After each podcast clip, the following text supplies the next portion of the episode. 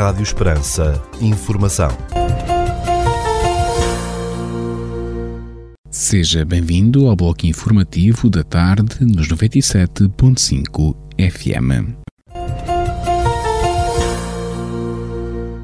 Estas são as notícias marcam a atualidade nesta quarta-feira, dia 26 de julho de 2023.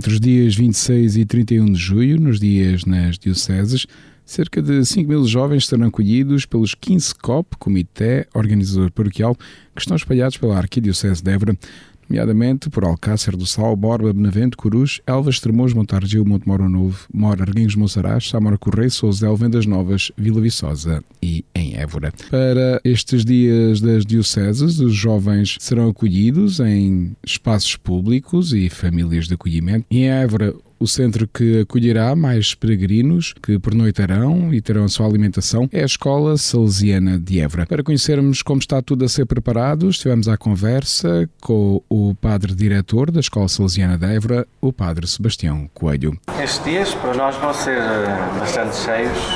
porque, como dizes, vai haver uma grande movimentação aqui na nossa casa, além dos que temos a oportunidade e que já tivemos, que iniciou no, no sábado e uh, ao dia de ontem seriam cerca de 450 os que estavam programados aqui por noitados e isto numa exceção, porque os dias da, na Diocese começam hoje, não é? Um, e agora estamos em processo de, de, receber também os que seriam os nossos dia de, nos dias da Diocese, que ficaremos por volta dos 266 depois vamos receber estes grandes eventos que podem chegar, não sei, 2 mil pessoas, uh, se calhar até perto das 3 mil na Eucaristia e na, na festa final da juventude no domingo. Tendo já acolhido algumas centenas de peregrinos antes dos dias nas dioceses, o Padre Sebastião Coelho testemunha a experiência incrível de acolher jovens de todo o mundo. A experiência está a ser 5 estrelas, está a ser uh, impagável, digamos porque uh, os peregrinos têm estado connosco já estes dias de uma simpatia fora, fora do que estamos habituados aqui no nosso Portugal, uh, de uma educação, de um agradecimento, até de uma limpeza. Uh, fomos comentando entre nós que não havia sujidade nos pátios onde eles estavam, nem no pavilhão onde dormiram uh, dessa, dessa delicadeza desse trato.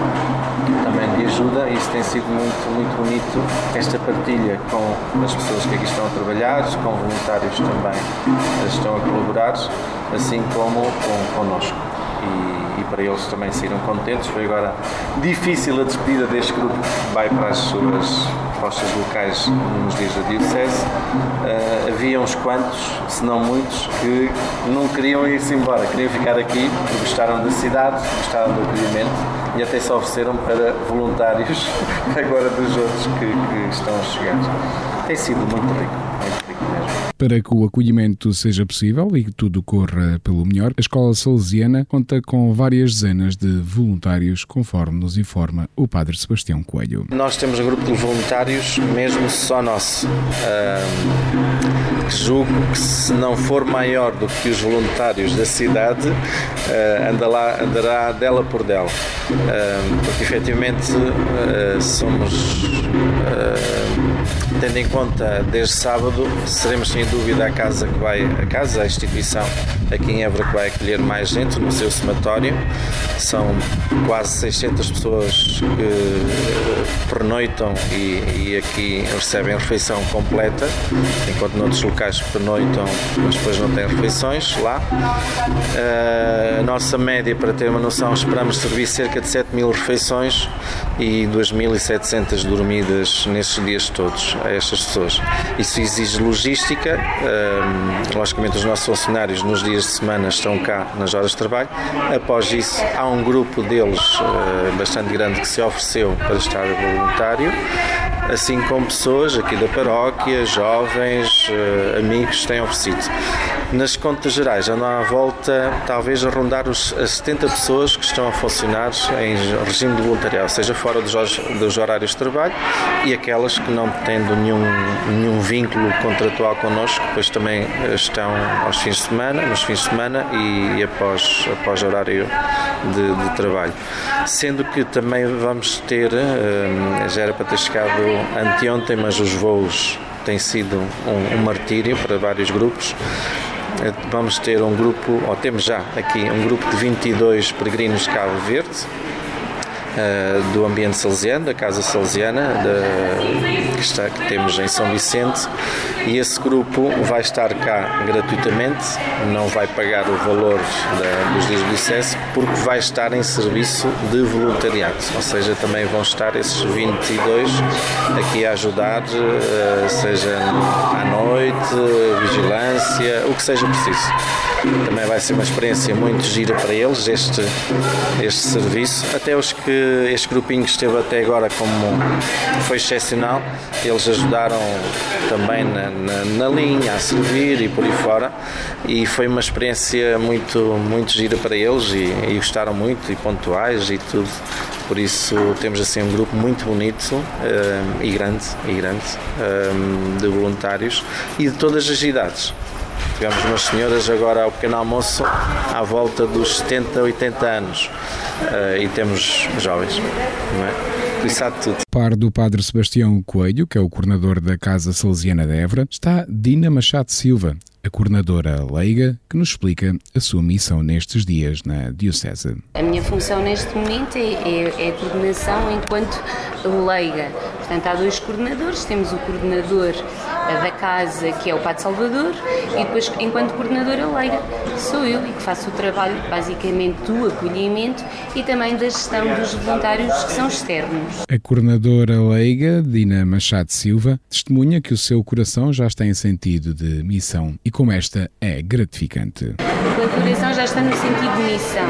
Portanto, tem sido muito bom, tem sido muito gratificante, tem sido sairmos daqui todos os dias com o coração muito cheio dos abraços, dos sorrisos, das partilhas que as pessoas vão fazendo connosco. Hoje foi um dia um bocadinho assim mais difícil, a parte da manhã, porque foi o despedir de alguns grande parte dos grupos que foram viver as pré-jornadas noutros locais, mas o coração é alegria e um sentimento de missão, sem dúvida nenhuma.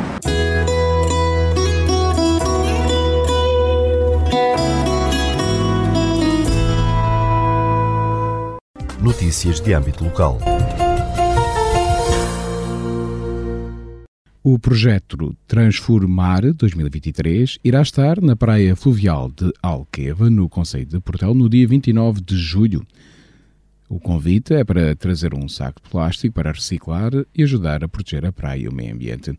Este projeto surgiu a iniciativa pioneira do Lidl Portugal, juntamente com o Eletrão, em parceria com a Marinha Portuguesa e a Brigada do Mar, contando com o apoio da Associação Bandeira Azul da Europa, a Agência Portuguesa do Ambiente e a Quercus, e este verão passará por quase 30 praias marítimas e fluviais, alertando a comunidade para a problemática mundial dos resíduos plásticos, sensibilizando o público mais jovem para comportamentos individuais mais responsáveis e sustentáveis. Assim sendo, o município de Portel convida todos eh, que no dia 29 de julho podem trazer um saco de plástico para reciclar na praia fluvial de Alqueva e assim proteger a praia e o meio ambiente no âmbito do projeto Transformar 2023. O Auditório Municipal de Portela acolhe no sábado 29 de julho, às 16 horas e 30 minutos, o concerto de encerramento da Academia de Música e Artes de Verão. O concerto do dia 29 de julho da Academia de Música e Artes de Verão encerra o percurso dos participantes num momento de partilha único, em que o modo será a diversão. A arte e a música juntam-se num palco muito especial e apresentam-se à cidade através dos incríveis músicos e das maravilhosas vozes do coro desta academia. A entrada é gratuita e a reserva de bilhetes pode ser feita através do e-mail info.oca.ifanpt.org. Notícias da região. A Câmara de Landrual vai criar uma rede que integra miradouros naturais e patrimoniais do Conselho para convidar os visitantes a descobrir os pontos de interesse do território. Designado Pés na Terra, Olhos no Céu, o roteiro irá abranger todo o Conselho e terá em destaque os três castelos deste território, Landroal, Terena e Jurumenha, e o Santuário de Nossa Senhora da Boa Nova. Os santuários e castros antigos, onde se evocaram deuses se refugiaram populações e outras elevações naturais, completarão a rede, adiantou o município de Landroal. Segundo a autarquia, em alguns locais escolhidos será necessário realizar obras de melhoria da segurança e das acessibilidades e o primeiro investimento previsto é o projeto de acesso à torre de homenagem do Castelo do Alandroal. Uma horta comunitária nasceu no Centro Tecnológico de Évora, da multinacional de tecnologias de informação Capgemini, e a sua produção será doada a instituições de solidariedade social da região com as quais o grupo colabora. Ocupando uma parte do terraço do edifício, realçou Capgemini, a Horta é um projeto que envolve os colaboradores da empresa e faz parte das suas políticas de sustentabilidade e de ESG, Ambiente Social e Governança Empresarial em português. Criada em 2014, o Centro Tecnológico de Évora, da Capgemini, é especializada em tecnologias Salesforce e CRM Dynamics e tem como missão apoiar os vários clientes internacionais da multinacional. O Museu Municipal de Vidigueira acolhe até ao final de setembro a exposição que apresenta vestígios arqueológicos encontrados no Alqueva, intitulada Arqueologia nos Novos Caminhos da Água. Segundo o município de Vidigueira, a mostra contempla uma coleção de vestígios arqueológicos encontrados pelas equipas de escavação no território do Alqueva durante mais de 20 anos, nos quais foram inventariados milhares de elementos patrimoniais de inestimável valor local e nacional. A Câmara de Estremoz removeu viaturas abandonadas na via pública de forma a garantir a melhoria da qualidade ambiental na cidade. Segundo a autarquia extremocense, após a sua identificação, os proprietários dos veículos são notificados e, fins os prazos, as viaturas são removidas para um centro de recepção de veículos em fim de vida. As viaturas, de acordo com o município de Estremoz, podem ser levantadas pelo seu proprietário após o pagamento de despesas de remoção e depósito num prazo de 45 dias. A autarquia apela à população para que não abandone as viaturas em fim de vida na via pública, porque além de causar dificuldades de estacionamentos, estas são prejudiciais ao ambiente. A Infraestruturas de Portugal, IP, vai realizar trabalhos de beneficiação do pavimento num troço do itinerário principal, IP2, entre Porto Alegre e Monforte, já a partir deste dia 25 até 4 de agosto. Segundo a IP, as obras, que incluem a reformulação da sinalização horizontal, visam melhorar o desempenho do pavimento e realizam-se no troço entre os quilómetros 175 e 187 nos concelhos de Porto Alegre e de Monforte. Para garantir a boa execução da obra e as condições de segurança para os trabalhadores e automobilistas, é necessário proceder ao condicionamento do trânsito com a circulação processar-se de forma alternada, regulada por sistema semafórico à passagem no local, acrescentou a Infraestruturas de Portugal. A Universidade de Évora foi escolhida como anfitriã do 12º Congresso Nacional de Geologia que se realiza em julho de 2026, após candidatura apresentada à Sociedade Geológica de Portugal. Em comunicado, a Universidade de Évora indicou que a decisão foi tomada durante a Assembleia Geral da Sociedade Geológica de Portugal, realizada no passado dia 18 de julho, no âmbito do 11º Congresso Nacional de Geologia em Coimbra. A organização do Congresso será coordenada pelo Departamento de Geociência da Universidade de Évora e terá como co-organizadores o Instituto de Ciências da Terra, o Laboratório Hércules, o Laboratório Nacional de Energia e Geologia e o Centro Ciência Viva de Estremoz. A Câmara de Évora congratulou-se com a distinção de entidade empregadora inclusiva, considerando que este reconhecimento resulta de um trabalho de fundo executado de forma contínua e centrado na optimização de recursos. Segundo o município Eburense, este título foi atribuído por uma comissão de peritos constituída por profissionais indicados pela Sociedade Portuguesa de Engenharia e Reabilitação, Tecnologias de Apoio e Acessibilidade, Associação Portuguesa para a Diversidade e Inclusão e Instituto Superior de Ciências Sociais e Políticas da Universidade de Lisboa. A marca Entidade Empregadora Inclusiva destina-se a promover o reconhecimento e a distinção pública de práticas de gestão abertas e inclusivas desenvolvidas por entidades empregadoras relativamente às pessoas com deficiência e incapacidade. Nena, Beleia, Pedro Mafama, Tito Paris, Ana Bacalhau e Polo Norte e Miguel Gameiro atuam na Feira da Luz Expo Mor deste ano, em Montemoro Novo, que se realiza de 30 de agosto a 4 de setembro. O certame, que decorre no Parque de Exposições e Feiras da cidade de Montemorense, organizado pela Câmara Municipal, em conjunto com a Apormor, Associação de Produtores de Bovinos, Ovinos e Caprinos da região de Montemoro Novo. Além dos espetáculos musicais, o programa da feira abarca também exposições e concursos de gado, exposições culturais, workshops e atividades esportivas e recreativas, entre outras iniciativas. A empreitada de requalificação do espaço exterior do Centro Escolar de Serpa já arrancou no investimento avaliado em mais de 470 mil euros, anunciou a Câmara Municipal local. Com um prazo de 120 dias, a obra tem apoio comunitário através do Programa Operacional Regional Alentejo 2020 e visa a criação de uma zona exterior para a prática de atividade desportiva. A Câmara de Serpa adiantou igualmente que a intervenção será efetuada de forma faseada, sendo prioritária a execução da zona do campo de jogos, que inclui lançamento de peso, pista de atletismo, campo de basquetebol, campo de voleibol, campo de futebol e caixa de areia. Em paralelo, serão criados na Zona 1 os acessos para a futura construção de um edifício de apoio para a parede de escalada e para o skatepark. Já a Zona 3 não será alvo de intervenção profunda, explica a Câmara Municipal de Serpa, que numa futura empreitada pretende criar no local um circuito de arborismo, um espaço dedicado a desporto de rodas e um parque de calistenia. Ficamos agora com a atualização da informação a partir da sala de situação do Comando Territorial de Évora da Guarda Nacional Republicana.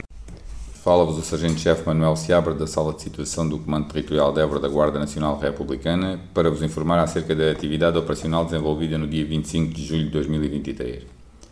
Na área de responsabilidade deste comando ocorreram dois acidentes de viação, sendo uma colisão e um despiste dos quais resultaram um ferido leve e danos materiais.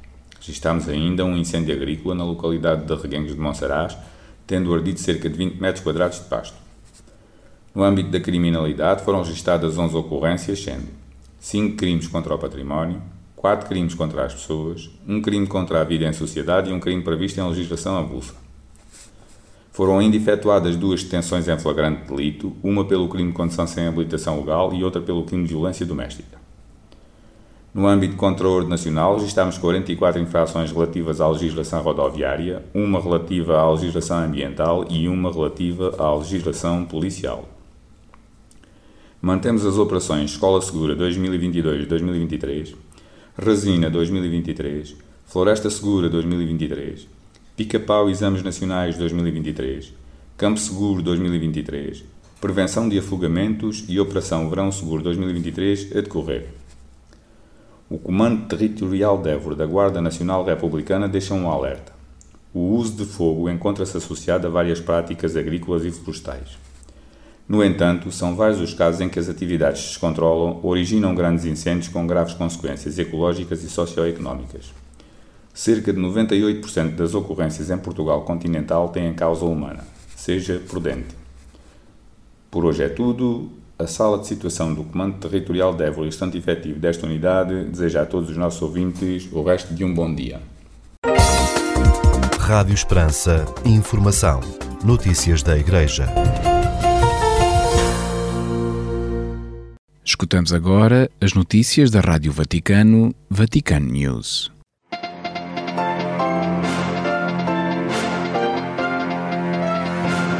O noticiário da Rádio Vaticano, Vatican News. Direto da Cidade do Vaticano.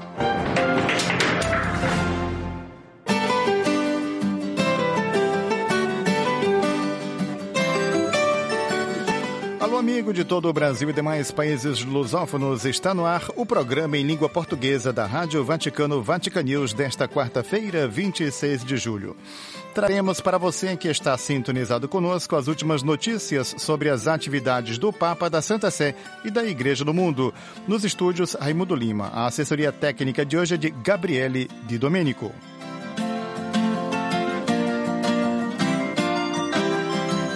Passamos ao pensamento bíblico que escolhemos para você.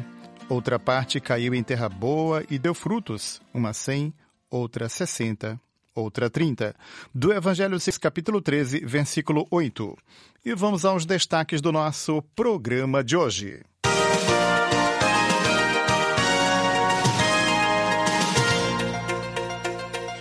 Falece aos 81 anos Dom Geraldo Lírio Rocha, arcebispo emérito de Mariana e ex-presidente da Conferência Nacional dos Bispos do Brasil, CNBB. Processo Vaticano, amplo espaço para acusações contra o cardeal Bétio. E ainda no âmbito do processo Vaticano, formulados os pedidos do promotor. Anúncio dos jesuítas, Rupinique não é mais membro da Companhia de Jesus. Dom Américo Aguiar, presidente da Fundação JMJ Lisboa, em visita aos jovens da Terra Santa. Essas e outras notícias a partir de agora.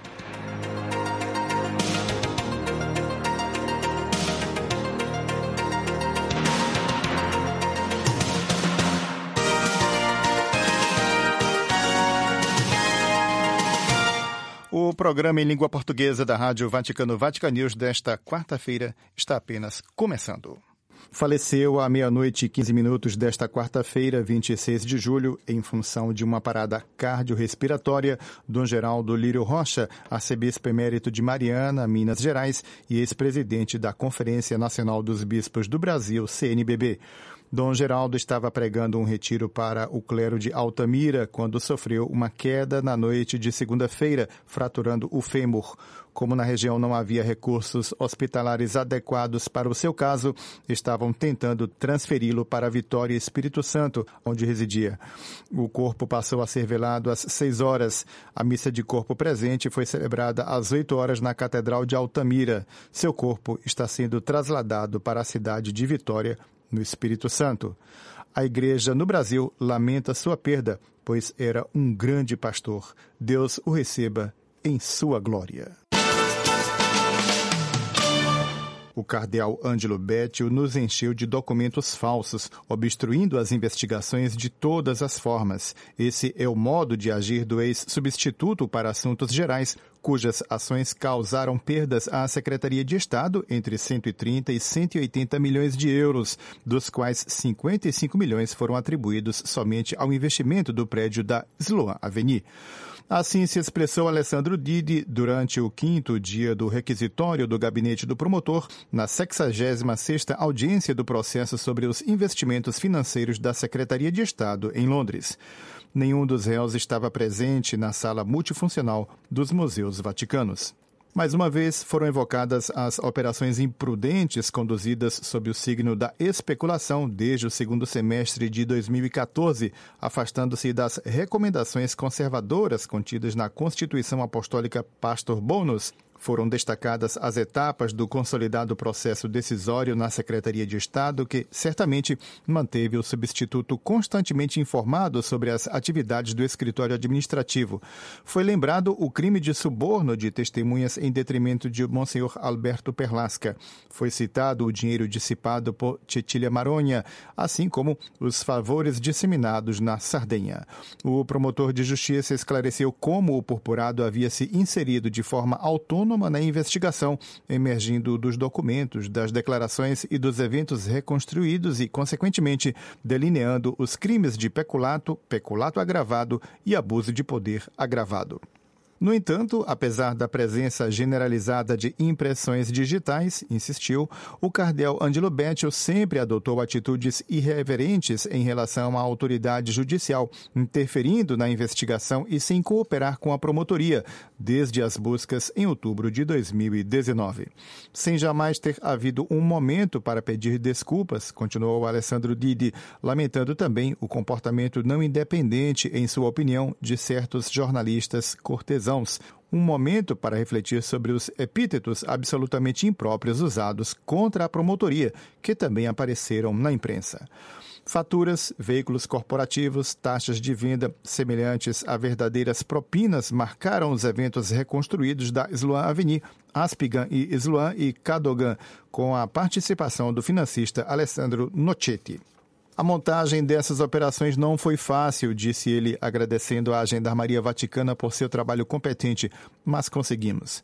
Muito espaço também foi dedicado à auto-intitulada analista geopolítica Cecília Maronha, que, apesar de não ter nenhuma credibilidade, foi designada para acompanhar a delicada questão da freira colombiana sequestrada na República de Mali em fevereiro de 2017. Ela entrou apenas por desejo do cardeal Ângelo Betio, apontou o promotor de justiça, e por um suposto serviço prestado, recebeu 575 mil euros.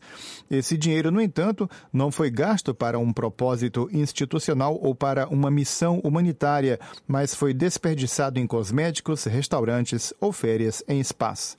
Por fim, falando sobre a correspondência mantida, nesse contexto, pelo cardeal com o Santo Padre, Alessandro Didi acusou o purpurado de ter realizado obras-primas de falsificação e mistificação da realidade para se salvar e, em um elenco de situações ignóbeis, colocou no topo da lista a gravação telefônica da conversa que teve com o Papa Francisco.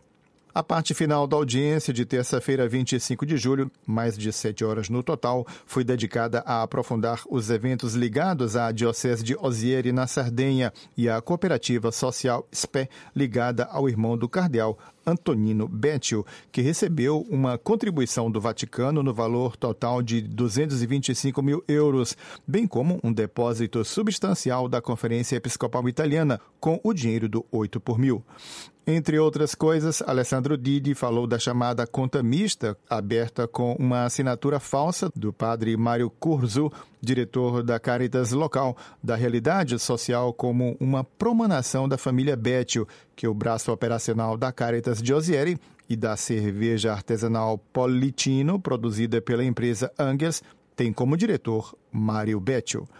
O cardeal, concluiu Alessandro Didi, lamentando a busca exclusiva dos interesses de sua família, sempre atuou como regente. Esta quarta-feira, 26 de julho, antes das férias regulares de verão do Tribunal do Estado da Cidade do Vaticano, são feitos os pedidos da promotoria com relação a todas as acusações contra os protagonistas do processo penal protocolo 45/19. Ao final da longa jornada, os advogados do cardeal Angelo Betio, Fábio Viglione e Maria Conchita Março distribuíram um comunicado à imprensa comentando a tentativa do promotor de justiça de fabricar uma narrativa midiática forte, mas concretamente desprovida de qualquer lógica. O cardeal é inocente, diz o texto, nós demonstramos isso e não é subindo o tom e usando epítetos ofensivos que se pode mudar a realidade. Não nos assustaremos com os gritos e a veemência expressas no tribunal e continuaremos a proclamar sua inocência, agora evidenciada a todos pelo inquérito preliminar. Sete anos e três meses de prisão, além de uma multa de 10.329 euros e inabilitação perpétua para ofícios públicos. Foi o que o promotor de justiça Alessandro Didi pediu no sexto dia do requisitório para o cardeal Ângelo Bentil, réu no processo sobre os investimentos financeiros da Secretaria de Estado em Londres por abuso de poder, peculato e suborno. A 67ª audiência do processo penal, protocolo 45/19, em pouco menos de uma hora, marca assim um passo importante para esse longo caminho processual que começou em 27 de julho de 2021. Nenhum dos réus estava presente na sala multifuncional dos Museus Vaticanos. Para o Monsenhor Mauro Carlino, acusado de extorsão e abuso de poder, foram solicitados cinco anos e quatro meses de prisão, além de inabilitação perpétua para ofícios públicos e uma multa de 8 mil euros. E ainda, para Henrico Crasso, responsabilizado pela promotoria por lavagem de dinheiro e autolavagem de dinheiro, fraude, peculato, abuso de poder, corrupção, extorsão, recebimento indevido de desembolso em detrimento do Estado, falsificação de material de ato público cometido por privado, falsificação em escritura privada, foram solicitados nove anos e nove meses, além de inabilitação perpétua e 18 mil euros de multa. Tommaso de Rusa, abuso de poder, abuso de autoridade e violação dos deveres inerentes a um cargo público, quatro anos e três meses, além de inabilitação temporária e 9.600 euros. Cecília Maronha, peculato, quatro anos e oito meses de prisão, inabilitação perpétua para cargos públicos e multa de 10.329 euros. Rafael Mincione, lavagem de dinheiro, fraude, peculato, abuso de poder, apropriação indébita, corrupção, 11 anos e 5 meses, inabilitação perpétua e 15.450 euros de multa. Nicola Squilati, lavagem de dinheiro e autolavagem de dinheiro, fraude e apropriação indébita, seis anos de prisão, suspensão do exercício profissional e multa de 12.500 euros. Fabrício Tirabassi, lavagem de dinheiro e autolavagem de dinheiro, peculato, abuso de poder, corrupção, fraude e extorsão, 13 anos e 3 meses de prisão, inabilitação perpétua e 18.750 euros. Gianluigi Torzi, lavagem de dinheiro e autolavagem de dinheiro, peculato, corrupção, fraude, apropriação indébita e extorsão, sete anos e seis meses de prisão, inabilitação perpétua e nove mil euros de multa. René Brulhar, acusado de abuso de poder, três anos e oito meses de prisão, inabilitação temporária e multa de dez mil duzentos e trinta e nove euros. Tudo isso além de vários confiscos no valor de vários milhões de euros e as exigências feitas às empresas envolvidas. A Logseek Humaniterne, Dejavnost, Prestige Family Office, Sogenel Capital Investment e HP Finance. Antes de disparar números, como o próprio Alessandro Didi especificou, foram ilustrados os critérios nos quais a promotoria se inspirou para elaborar seus pedidos.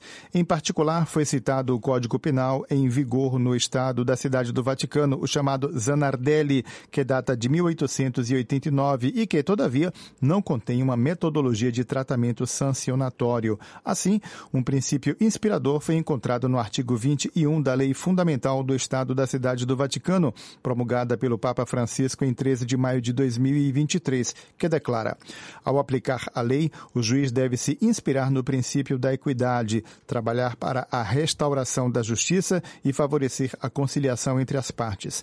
Além disso, em casos penais, o juiz deve impor a sentença com vistas à reabilitação do infrator, à reintegração e à restauração da ordem jurídica violada considerando, entre outras coisas, que nenhuma oferta para compensar o dano foi feita até o momento, o promotor de justiça acrescentou que as solicitações foram feitas sempre no nível inferior da gama definida pelo legislador. No final da audiência, a última antes das férias de verão, os advogados Maria Concheta Março e Fábio Viglione, defensores do cardeal Ângelo Bétio, difundiram um comunicado à imprensa. As solicitações do promotor de justiça não levam em conta os resultados do processo, lê-se, entre outras coisas, que demonstram a absoluta inocência do cardeal em relação à operação referente ao prédio de Londres e a todas as outras acusações. Quanto às solicitações do promotor, acrescentam nem mesmo um dia seria uma sentença justa. O anúncio dos jesuítas Rupinique não é mais membro da companhia. Vamos ouvir com o colega Silvanei José.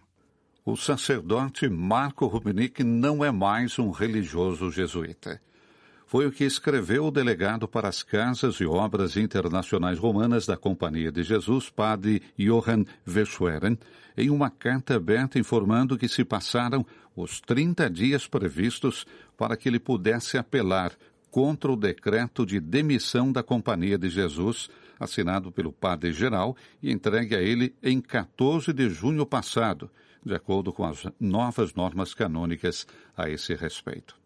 Padre Verschweren lembra que Rupnik havia apresentado seu pedido para deixar a companhia já em janeiro de 2023, mas explica que esse pedido nunca representou de forma alguma um direito para ele, uma vez que os votos feitos na Companhia de Jesus o vinculavam a um compromisso à vida de obediência, e não há nenhuma obrigação por parte da congregação religiosa de acolher tal pedido.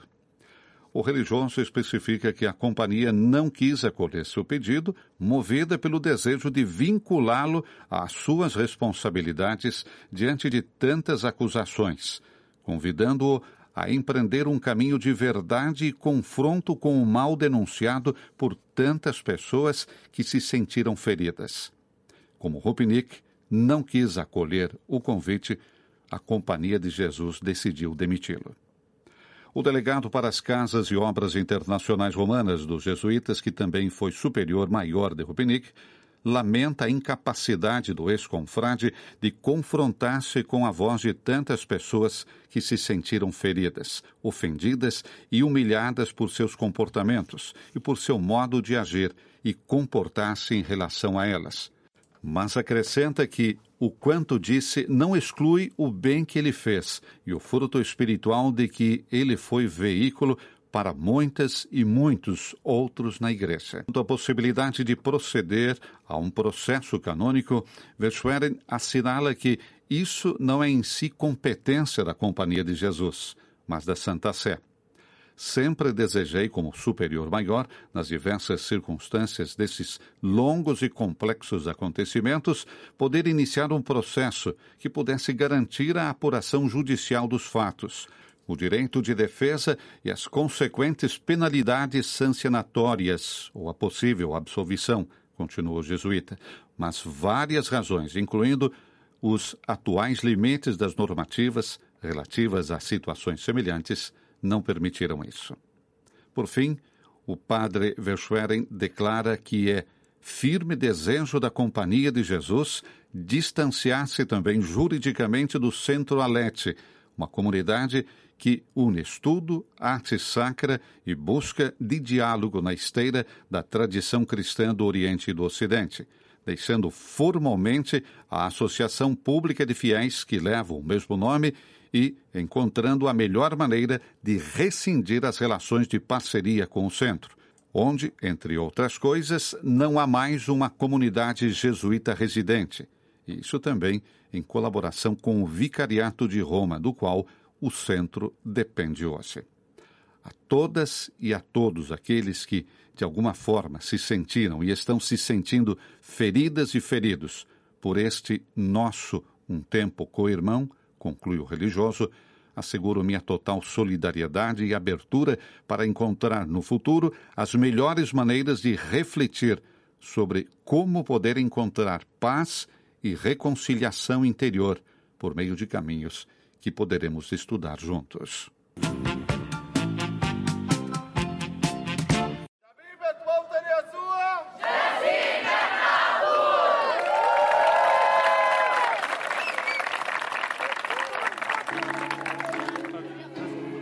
Há poucos dias da Jornada Mundial da Juventude, que este ano será celebrada em Portugal, o Secretariado-Geral da Juventude Cristã na Palestina organizou uma missa em Beit Jala, Belém, no dia 22 de julho, presidida pelo Patriarca Latino de Jerusalém, Sua Beatitude Per Batista Pizzabala e por Sua Excelência Dom Américo Aguiar, Bispo Auxiliar de Lisboa e presidente da Fundação JMJ Lisboa.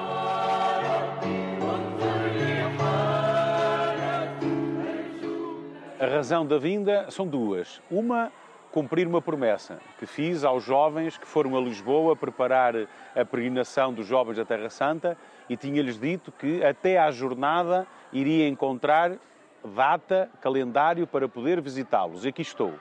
A outra tem a ver com o que o Papa Francisco sempre me disse: não esqueças os que não podem vir a Lisboa.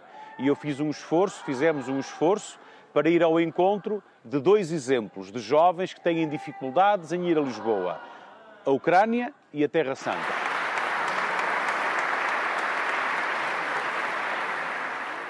E estes jovens são exemplos, com resiliência, de serem capazes de ultrapassar todos os obstáculos que constatamos para que o diálogo e o encontro, apesar de tudo, seja possível. A Jornada Mundial da Juventude é uma jornada mundial é muito importante e estamos a trabalhar para que em Lisboa estejam jovens de todos os países do mundo, para significar exatamente a fraternidade universal, fratelli tutti. E certamente que os jovens palestinianos, de modo especial, serão presença muito amada, muito querida da parte dos jovens do mundo inteiro. Em sua homilia, sua Beatitude Pizzabala referiu-se à grande participação dos jovens da Terra Santa esse ano na Jornada Mundial da Juventude. 90 da Jordânia, 50 da Galileia, 200 da Palestina e 20 pela primeira vez de Chipre. O patriarca convidou esses jovens a investirem seu tempo na prática do bem, apesar das tantas injustiças que presenciam em suas vidas.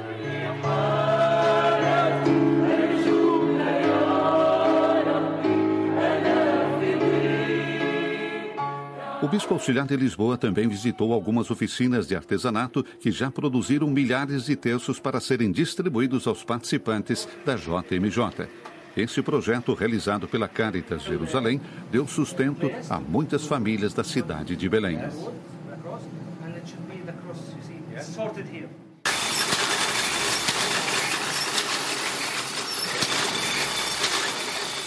A Jornada Mundial da Juventude do Panamá já teve um protocolo de colaboração com a Caritas para a, produção dos terços, dos rosários. E quando eh, começámos a conversar com a Caritas de Jerusalém para também fazer os rosários para a Jornada de Lisboa, eh, começámos a encontrar eh, fontes de financiamento. E agradecemos muito à Fundação Ajuda à Igreja que Sofre, que financiou este projeto e que permite que muitas famílias que visitamos possam ter rendimento nesta terra através da produção de terços rosários que são distribuídos em Lisboa aos jovens. A JMJ oferece a cada jovem uma experiência de encontro com Cristo, um diálogo pessoal com Ele. São jovens que, como recorda o Papa Francisco, dão uma forte contribuição para a missão de toda a Igreja, especialmente para gerações futuras.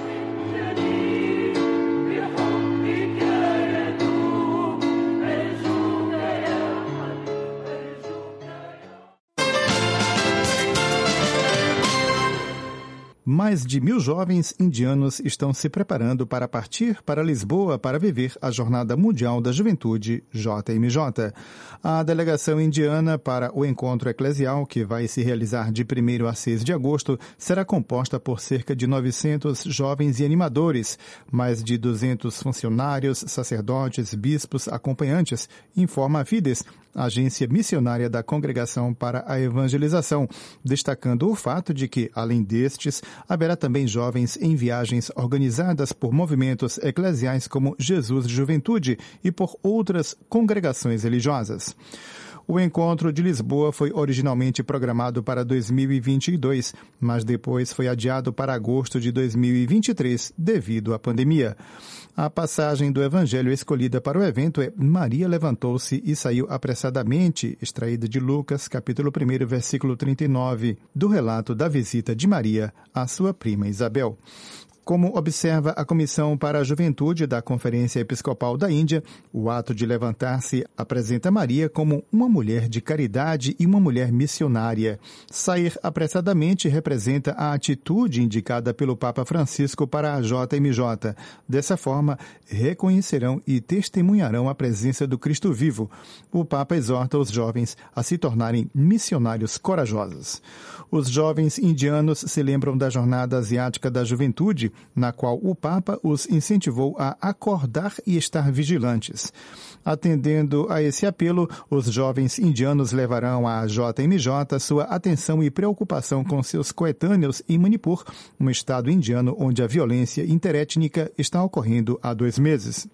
Entre as várias iniciativas juvenis organizadas dias atrás, mais de 50 mil estudantes de cerca de 120 instituições educacionais católicas no estado indiano de Meghalaya realizaram encontros de oração pela paz em Manipur.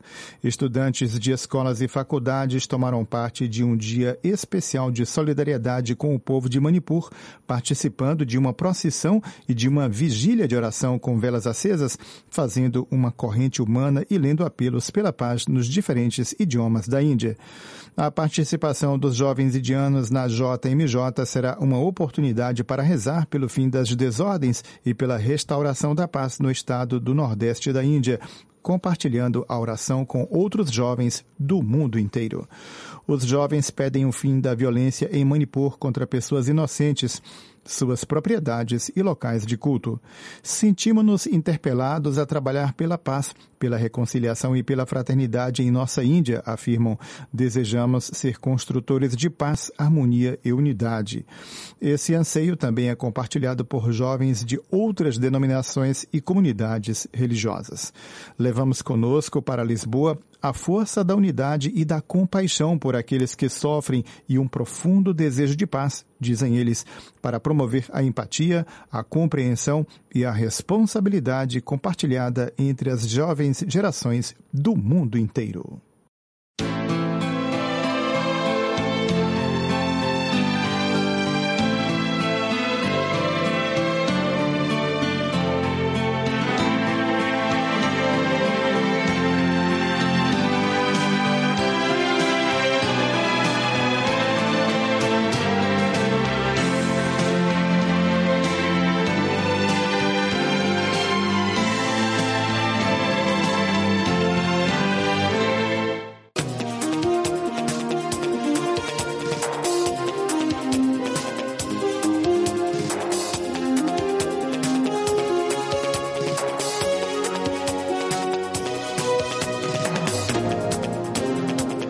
E assim, amigo ouvinte, chegamos ao final do nosso programa desta quarta-feira. Como sempre, agradecendo pelo carinho da sintonia, prometemos estar de volta amanhã neste mesmo horário, se assim o Divino Mestre nos permitir, para mais um programa em língua portuguesa da Rádio Vaticano Vatican News. A você, como sempre, o nosso grande abraço e até lá.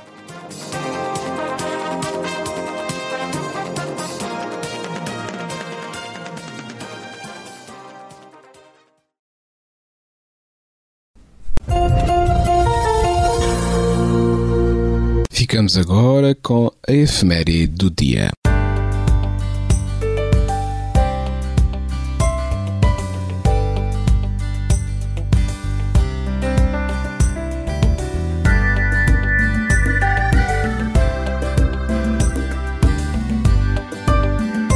Neste dia 26 de julho, em Portugal, celebra-se o Dia dos Avós.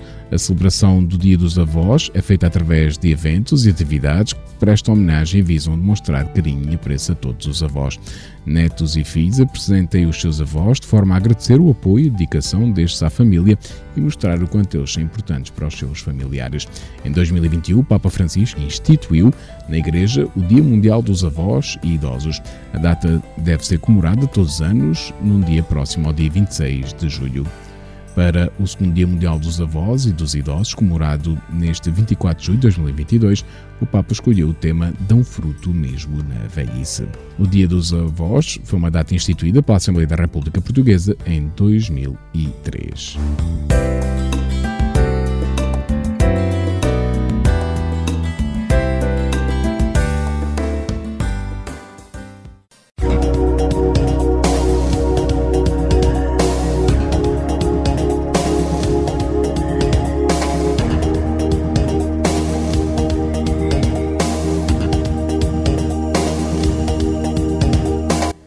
Segundo o Instituto Português do Mar e da Atmosfera, para esta quinta-feira, dia 27 de julho, no Conselho de Portel, temos céu pouco nublado, com 33 graus, temperatura máxima, 16 de mínima e o vento para moderado de noroeste. Já para a capital do distrito, na cidade de Évora, para esta quinta-feira, 27 de julho, temos céu pouco nublado, com 33 graus, temperatura máxima, 16 de mínima e o vento para moderado de noroeste.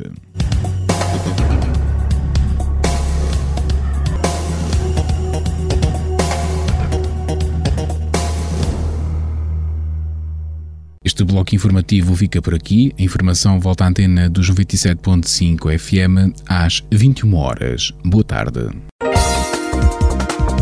Rádio Esperança. Informação.